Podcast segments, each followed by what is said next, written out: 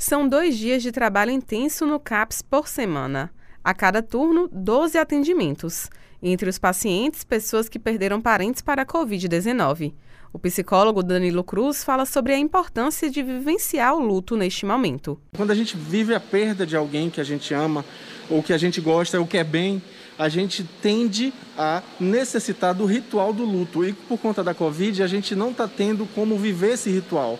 Então é importantíssimo que a gente crie estratégias para, junto à nossa família, conseguir vivenciar o luto e assim adquirir um novo olhar, criar um novo símbolo a respeito daquela ausência, porque todo luto mal vivido gera ainda mais sofrimento e aí realmente a gente tem uma chance terrível de uma situação de depressão muito grave adiante. Estudos científicos apresentados no Fórum Europeu apontam que houve aumento no número de distúrbios psiquiátricos, como depressão e ansiedade, ao longo da crise sanitária que vivemos.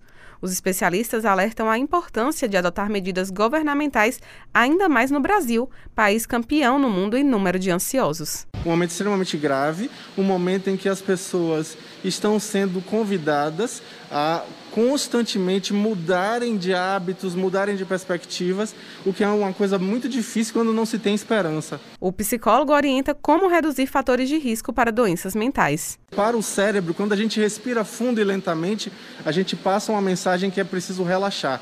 Isso já é uma coisa muito legal.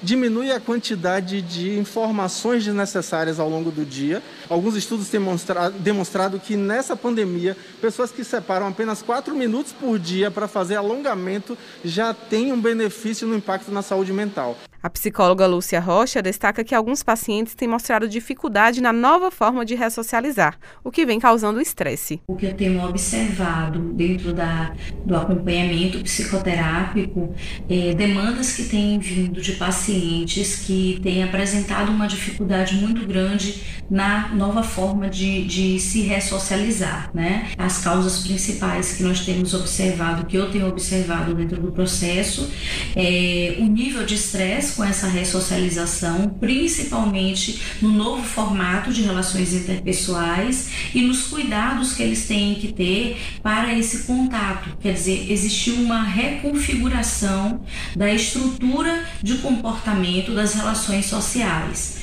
A Organização Mundial da Saúde recomenda que as pessoas busquem apoio nos serviços de saúde mental e que empresas e ambientes escolares também disponibilizem esse tipo de atenção.